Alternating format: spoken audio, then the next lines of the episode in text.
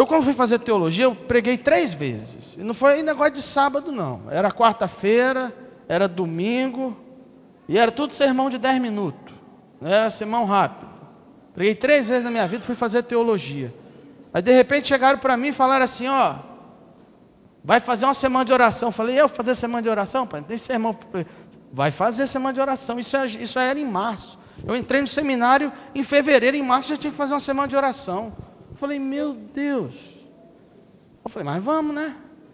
Aí peguei o sermão que eu tinha lá, preguei sábado, domingo, segunda, eu ia pregar o dobro e mais um pouco de tudo que eu já tinha pregado na minha vida.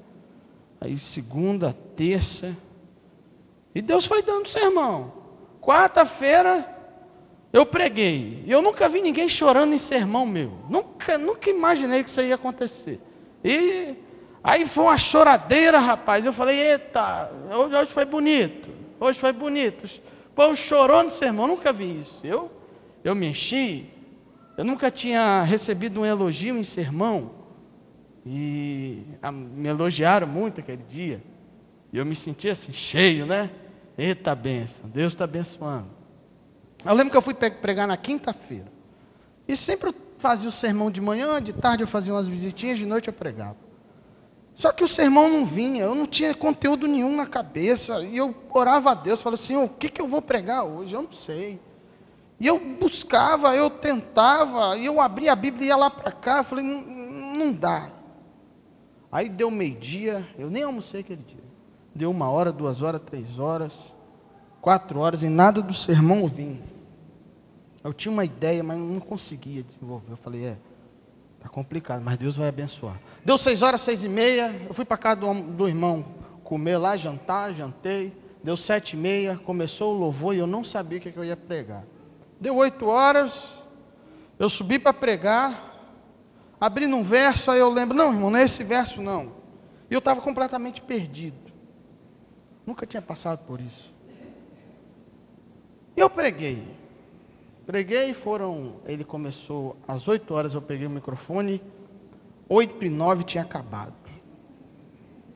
E eu saí, cumprimentei o povo, estava desolado, acabado, estava acabado.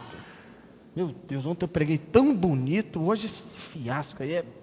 Que é isso, hein, Senhor? Porque ia reclamando com Deus. Cumprimentei o povo, quando eu saí, uma, uma moça chamada Cláudia me procurou. Procurou e falou, ô Vitor, vem cá. Eu falei, sim, pode falar, Cláudio.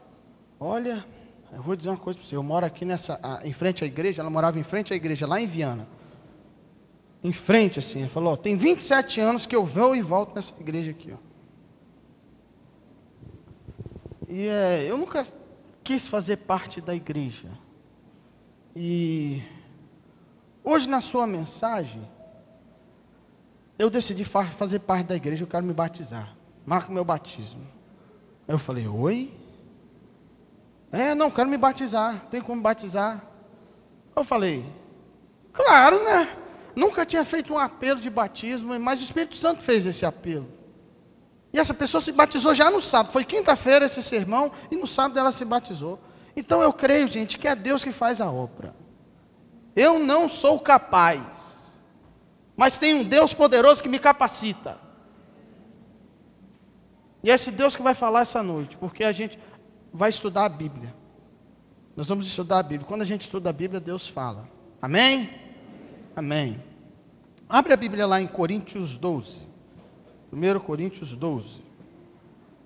1 Coríntios capítulo 12. Feche seus olhos, vamos falar com Deus. Poderoso Deus, nós vamos abrir a tua palavra agora. Por favor, Pai. Ilumina as nossas mentes agora para que a gente possa entender a tua vontade. E, Pai, tomar uma atitude. Que essa palavra não fique no nosso coração, mas que ela saia para fora. Que ela se transforme em ações, Pai. E que a gente possa sair daqui mais feliz, com mais amor no coração e disposto a fazer a tua obra e amar as pessoas, Pai.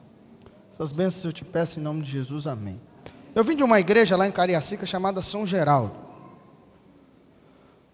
Eu lembro que tinha um irmão lá que ele chamava toda vez, chamava a gente para fazer esse trabalho missionário de tarde. Eu lembro de uma certa vez que ele convocou todo mundo para fazer um trabalho missionário sábado à tarde. Continua aí aberto com a, com a Bíblia em Coríntios 12, que a gente já vai iniciar a leitura.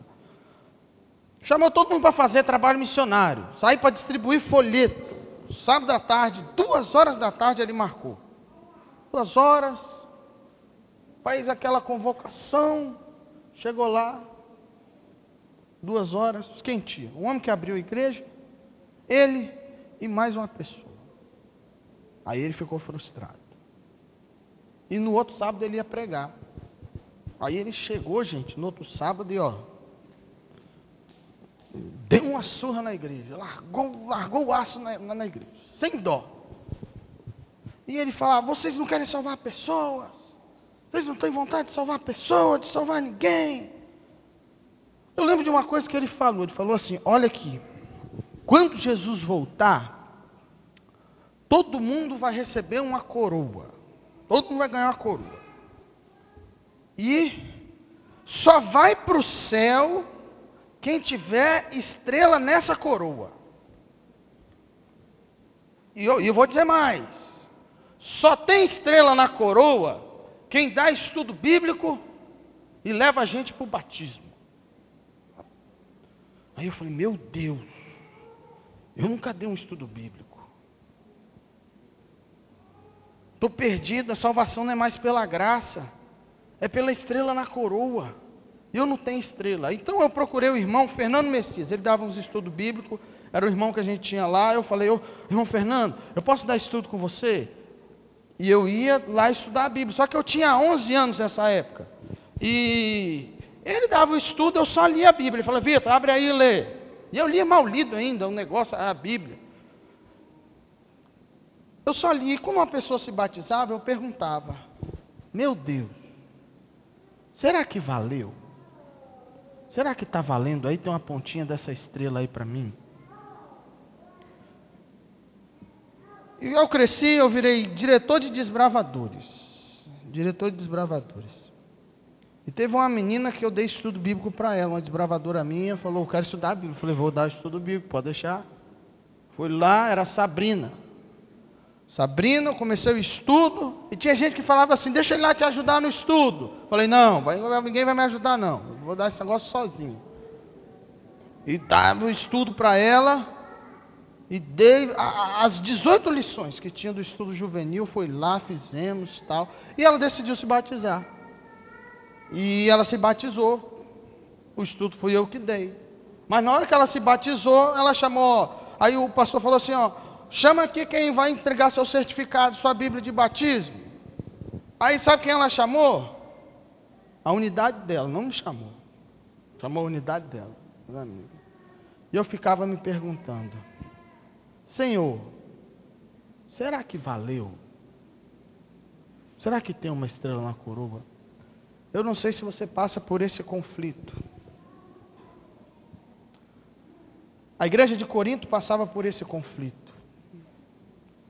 E de vários assuntos que o apóstolo Paulo tratou, teve um que ele disse assim: 12, 1. Leia comigo.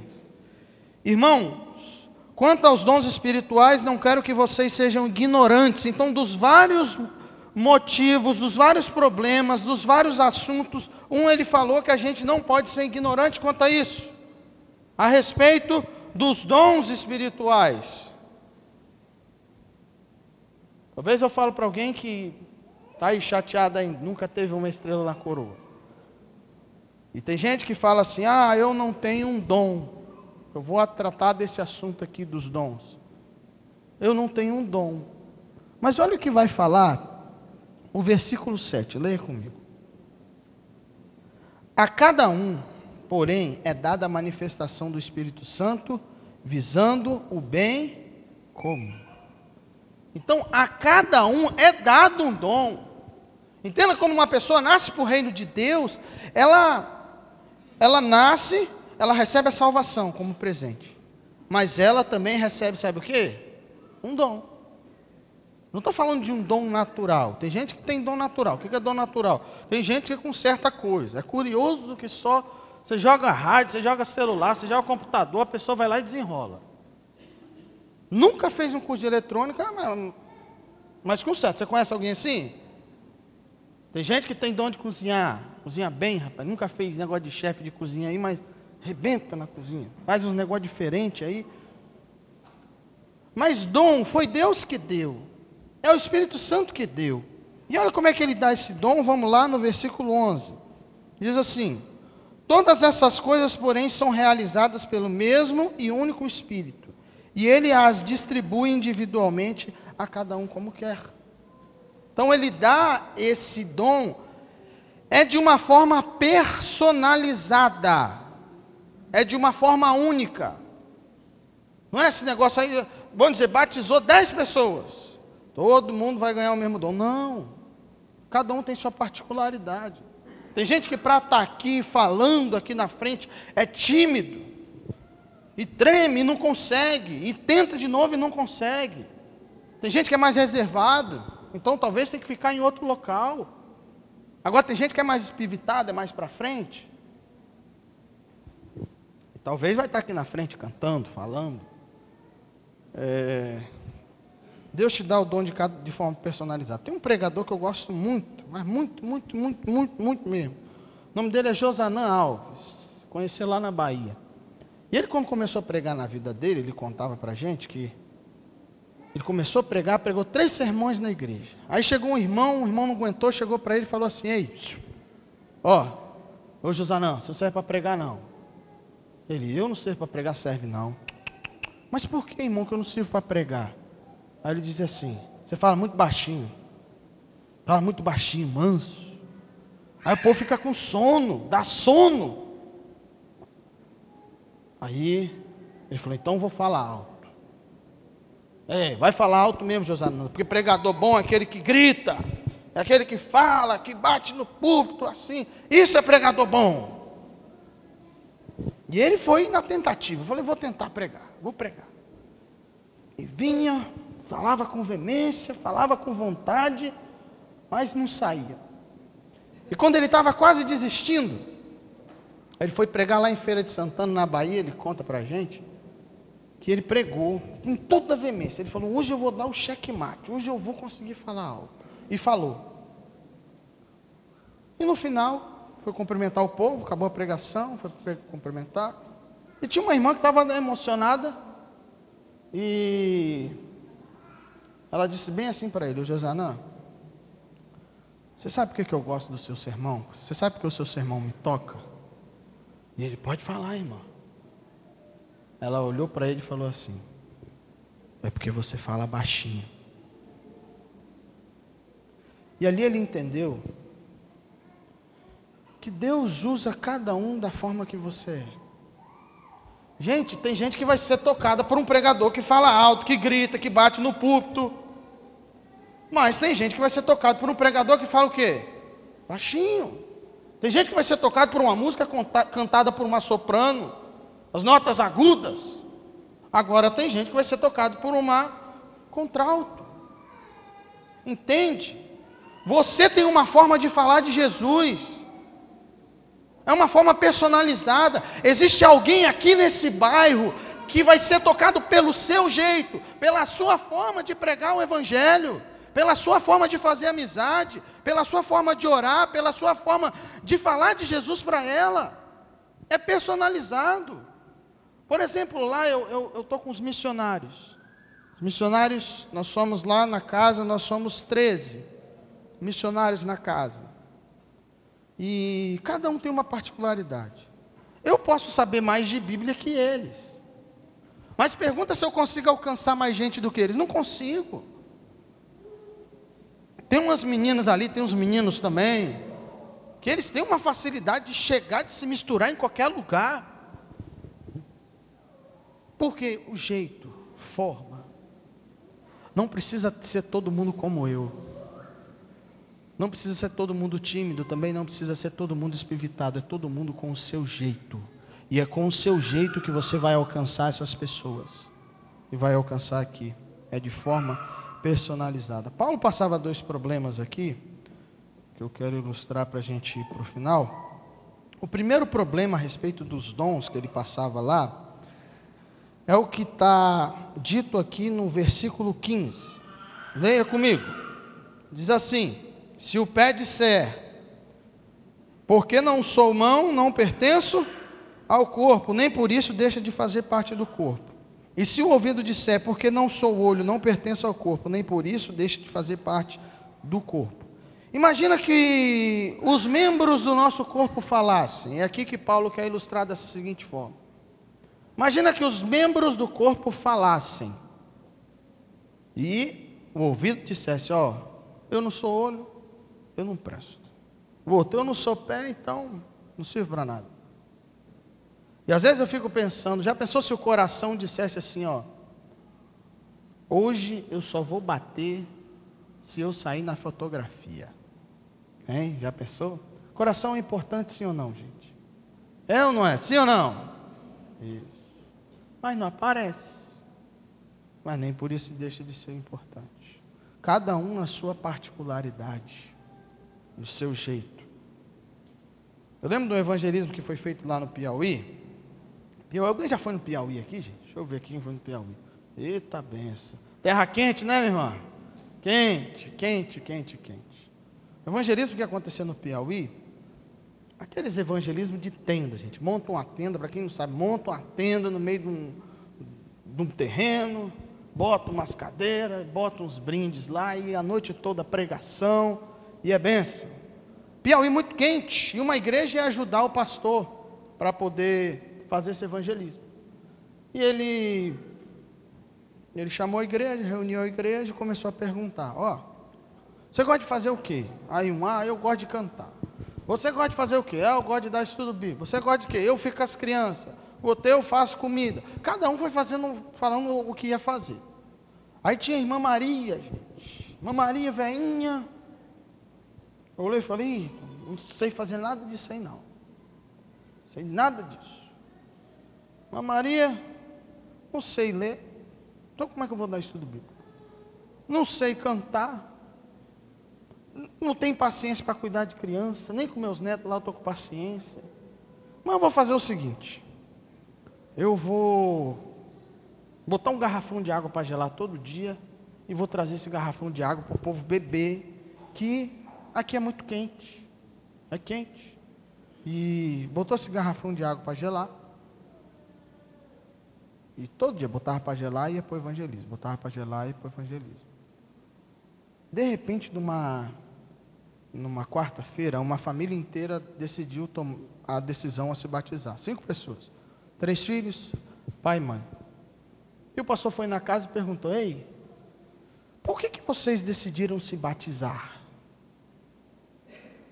O que, foi decisivo para vocês? Eles falaram: Olha, pastor, vocês botaram esse programa no horário do, da, melhor, da, melhor, da melhor novela que a Globo tinha. A que os meninos gostavam de ver. Chamava era O Beijo do Vampiro, eu acho. A novela. Botou lá a novela. Falou, vocês botaram no mesmo horário da novela. Sete e meia começava a novela, sete e meia começava o programa. E a gente ficava decidindo. O que, que a gente vai fazer? Vamos para o programa vamos ver a novela. E nessa decisão, um dia que a gente queria ficar em casa, o mais novo lá dos filhos falou bem assim: Ô pai, não vamos para. Vamos ver novela não. Vamos para a tenda Poxa, a irmã Maria carrega aquele garrafão de água pesado e a gente tem que ir lá para beber a água pesada que ela está levando. E eles foram nesse dia. E lá o pastor pregou. E eles foram alcançados. Quem foi lá entregar o certificado e a Bíblia daquela, daquela, daquela família? A irmã o quê? Maria. Toda vez que eles lembravam da irmã Maria carregando aquele galão de água pesado, é, eles iam para esse evangelismo. Cada um com o seu jeito, com o seu dom de servir. Não precisa você estar na frente. Basta você querer servir. Eu quero ir lá no capítulo 13 agora de, de Coríntios. Porque todo dom que a gente tem, a gente precisa fazer ele com amor. Que vai dizer assim: ainda Está aí? Ainda que eu fale a língua dos homens e dos anjos, se não tiver amor, serei como sino que ressoa ou como prato que retine.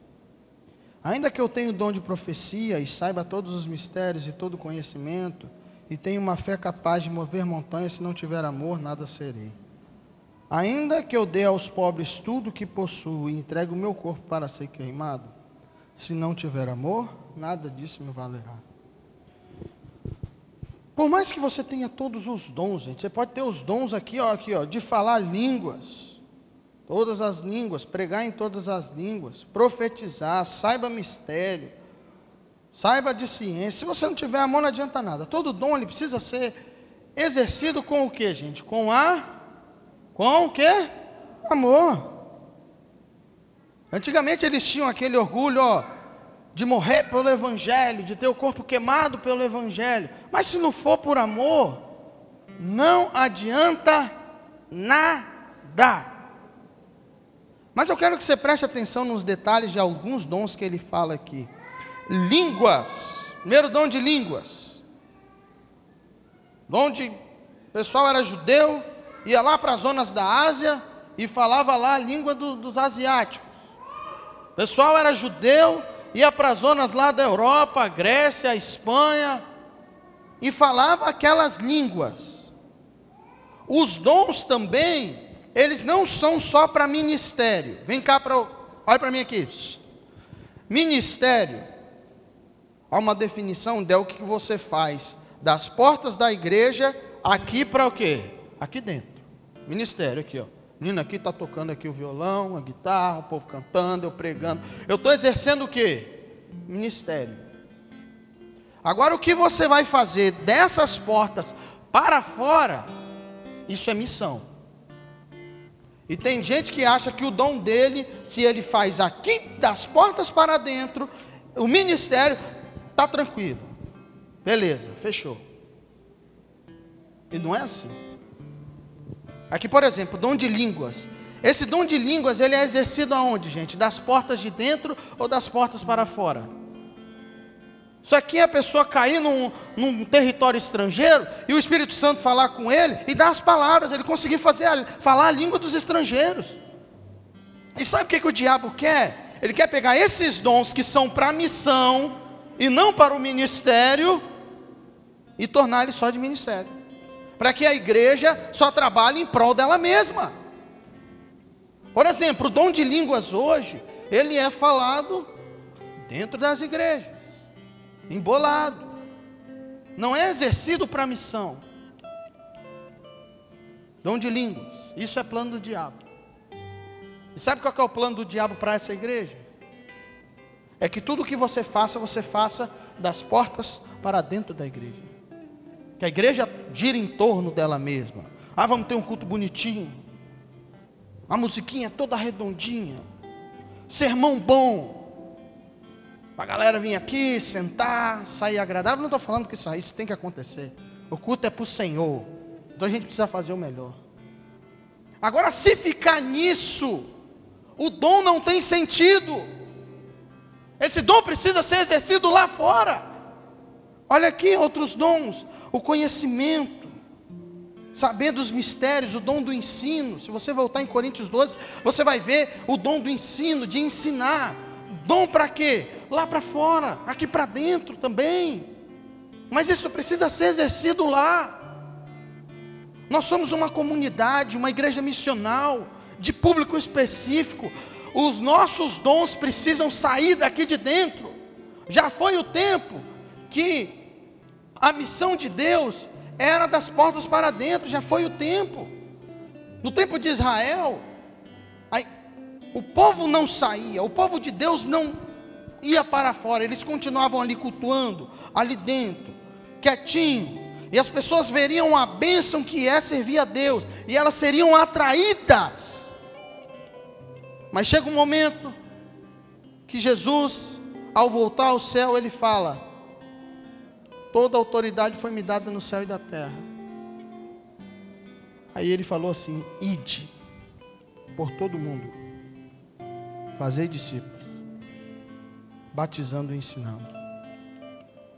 Essa missão, que era restrita a um ministério que acontecia dentro, ela passou a ser expandida.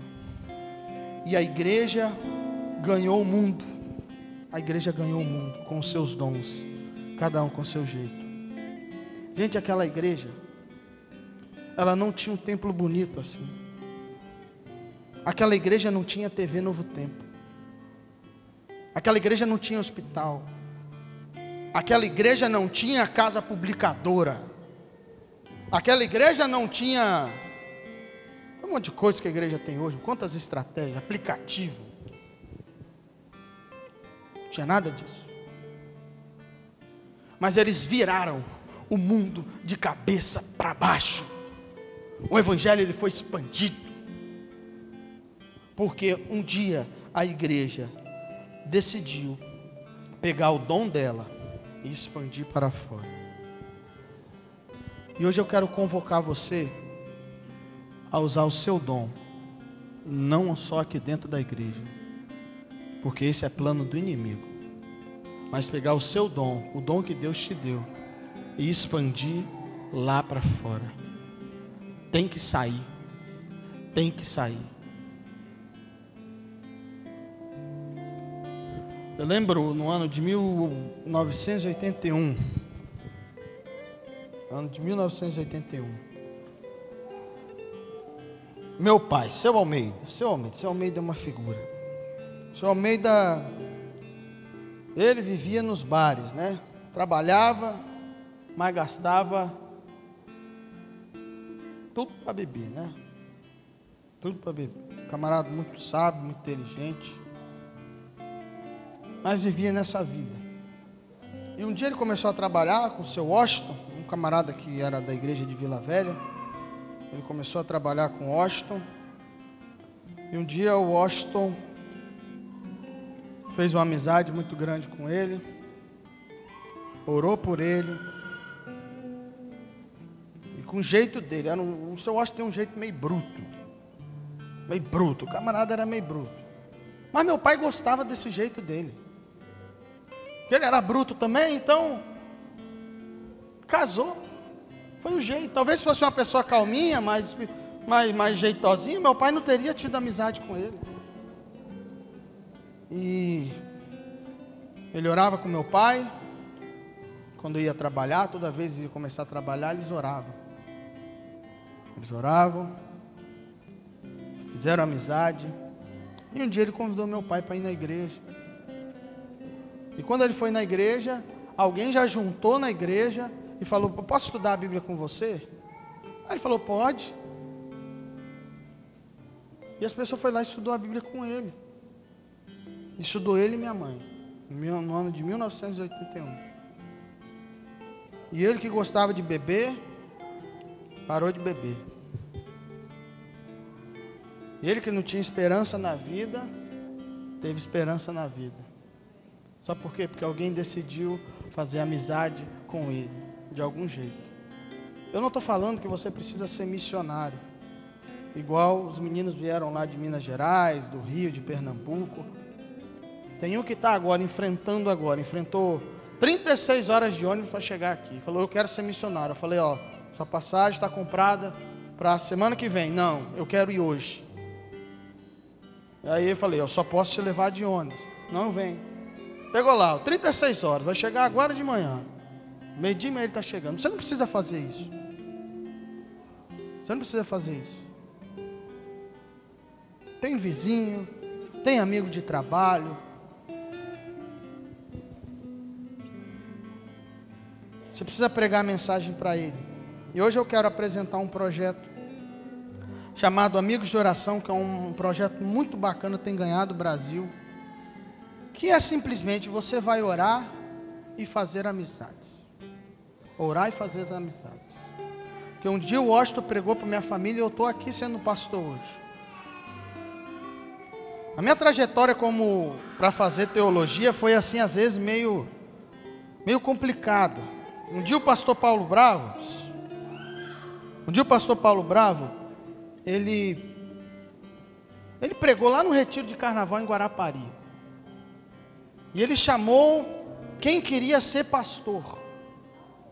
E eu não queria ser pastor, gente. Não queria, não. Falei, tá doido, essa vida aí é muito conturbada para mim, não quero mexer com isso não. Estava estudando, estava tranquilo. E ele fez esse apelo, eu fiquei sentado. Mas doido para ser pastor, mas nunca tinha feito nada na igreja. Nunca tinha trabalhado.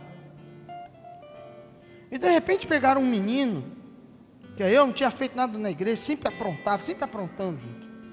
Minha vida de desbravador foi, foi... Eu realmente infernizei a vida de, de muitos diretores que passaram por mim. Rubiana está ali, né, Rubiana? Era fácil. Eu era uma das conselheiras do clube. E um dia me escolheram para ser diretor de desbravador, gente. Eu, eu, não, eu não entendi um negócio desse, não. Falei, meu Deus. Mas eu gostei, eu me apaixonei. Falei, poxa, eu recebi uma missão. E vou abraçar. E abracei. E eu lembrei daquele sonho de ser pastor. Mas não tinha capacidade para isso. Eu me senti às vezes tão incomodado por Deus para ser pastor que um dia eu fui fazer a prova de vestibular, mas não queria ser pastor. Eu queria ser, eu queria ter paz às vezes. Eu queria ter paz, queria ter paz. Ficar tranquilo. Porque eu me sentia incomodado. E eu fui, falei, eu vou fazer o vestibular. Cheguei lá de bermuda, camisa regata. Eu chegar lá, vou fazer. Se eu passar, passei. Se eu não passar, deixa para lá. Pelo menos eu vou ficar em paz. E eu fui, de bermuda, de camisa regata, fui lá, fiz a prova. Fiz uma prova muito boa, estava no período de vestibular. Eu estudava, eu estudava farmácia essa época, na, na, na UFES aqui. Estava assim com a cabeça muito boa para fazer vestibular. Aí fiz vestibular e não passei. É claro que eu não ia passar, né? Mas depois esse sonho voltou. Esse sonho voltou. Eu fui fazer a prova de novo num período que eu já estava assim bem mais enferrujado. Foi uma prova muito pior, mas eu passei e virei pastor. E assim que eu me formei, o meu pai que lá atrás recebeu uma mensagem do seu Washington, ele chegou para mim e falou bem assim, ó, filho, você não sabe, esse era o meu sonho. E orei por isso a minha vida toda. E esse sonho se concretizou através da oração, através de uma amizade que foi feita lá atrás. Deus fez diferença na minha vida, pode fazer no, na vida de qualquer um de vocês. Vamos orar. Poderoso Deus, eu te agradeço porque o Senhor levantou pessoas aqui, nesta igreja, dispostas a orar, Pai, por seus amigos, Senhor. O Senhor trabalha, Pai. Eu não sei qual é a forma que o Senhor trabalha, às vezes de uma forma muito diferente. Pessoas que a gente nunca imaginava que seria adventista, que seriam cristãos, foram transformadas por teu amor, Pai. Por favor, Pai, usa cada um de nós com o nosso jeito com o nosso dom, com a nossa forma de falar, com a nossa forma de fazer amizade. Usa-nos, Pai, para que a gente possa impactar essa cidade. A vida cristã ela não tem sentido, Pai, se ela ficar restrita aqui. Por favor, Pai, nos abençoa. Abençoa esse projeto. E eu creio que muitas pessoas aqui aceitarão a tua, a tua, o teu chamado, serão salvos e um dia estarão no céu, Pai, eu creio. Pai, o que eu não consegui falar com as minhas palavras aqui, Pai, por favor, completa no coração de cada um. Que cada um aqui se sinta importante na tua causa, que cada um aqui se sinta usado. É o que eu te peço, em nome de Jesus. Amém.